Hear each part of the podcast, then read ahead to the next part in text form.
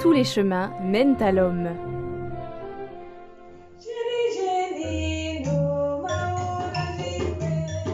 Il faut encore emprunter des pistes de terre rouge pour arriver à la grande bâtisse de briques ocre et beige dans la banlieue de Cotonou. Lors de la pose de la première pierre en 2001, il n'y avait rien. Les religieuses ont apporté avec elles l'électricité et peu à peu, la vie a germé aux alentours. La maison de Tokankalavi est désormais en zone urbaine, mais reste un havre de paix pour ses 32 pensionnaires et même pour leurs bénévoles. En témoigne Bérénice, une jeune femme française qui s'y rend une à deux fois par an depuis plus de dix ans. Elle raconte ce qui l'a frappée déjà lors de sa visite La première chose, c'était vraiment l'accueil. Un accueil, mais comme je l'ai jamais vu ailleurs, une attention à la personne, envers les personnes âgées qui sont là et envers moi qui arrivais.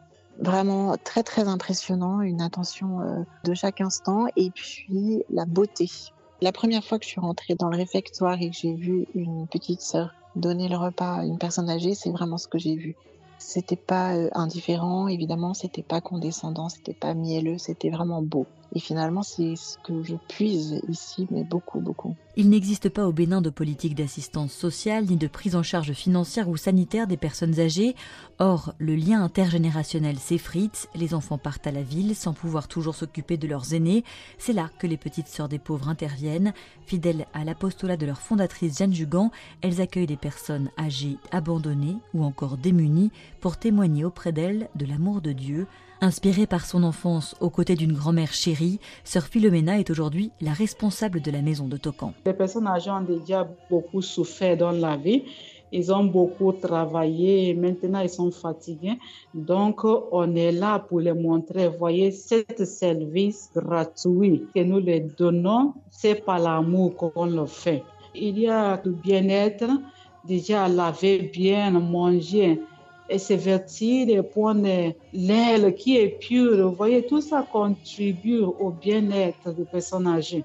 Donc, euh, ils sont bien, ils sont à l'aise. Vous voyez, la preuve que beaucoup restent chez nous peut-être 10 ans, 15 ans. Le Seigneur les donne cette grâce parce que quand ils viennent chez nous, la vie en quelque sorte se prolonge. D'autant qu'avec les sœurs de sa communauté, elle encourage leurs pensionnaires à bien profiter de la vie et des forces que le Seigneur leur réserve. Chez les personnes âgées, parfois c'est plus facile de croire ah, on ne peut plus rien faire, mais c'est pas ça. Donc on voudrait continuer à la transmettre la vie ils sont encore capables de quelque chose. Or, chez les petites sœurs des pauvres, il y a toujours à faire. Après la messe le matin, un temps de prière, le petit déjeuner, les pensionnaires sont invités à participer aux tâches de la maisonnée. Certains vont à la cuisine, d'autres à la buanderie.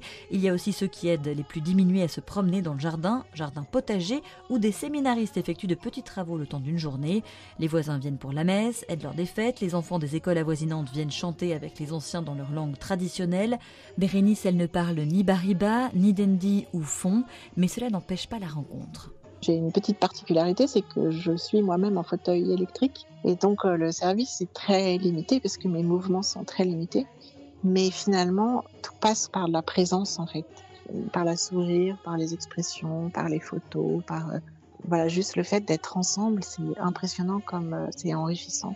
Ça m'enrichit de voir qu'elles vivent leur vie simplement et avec beaucoup de joie, c'est très porteur pour moi. Ça m'a déculpabilisé dans le sens de, rentabilité de la vie. Là, j'ai l'impression de découvrir la vie en profondeur et, euh, et du coup, moi, ça m'aide à vivre ma vie moi-même, quoi. Donc, c'est enrichissant pour moi, mais elles me le disent que pour elles aussi, et je le vois d'ailleurs parce que dès que je retourne L'année suivante, c'est vraiment une explosion de joie. Quant aux petites sœurs, elles témoignent chaque jour auprès des paroissiens, dans les écoles, leur joie de servir les anciens, accusés aussi parfois de sorcellerie dans le pays. Les sœurs travaillent à leur réinsertion dans la société, personnellement, et après des années de mission, sœur Philomena est heureuse de son apostolat auprès de ceux qu'elle prépare à rencontrer le Père au moment de la mort. Notre mission, voyez, les personnes âgées donc, si vous voulez, on est comme des ponts, on est au milieu, on entend de la préparer pour rencontre avec le Père. Donc, euh, je ne sais pas comment il faut vous dire. C'est pas. C'est difficile aussi, c'est vrai, quand ils vont partir. C'est les gens à qui on a vécu. Mais on a l'espérance.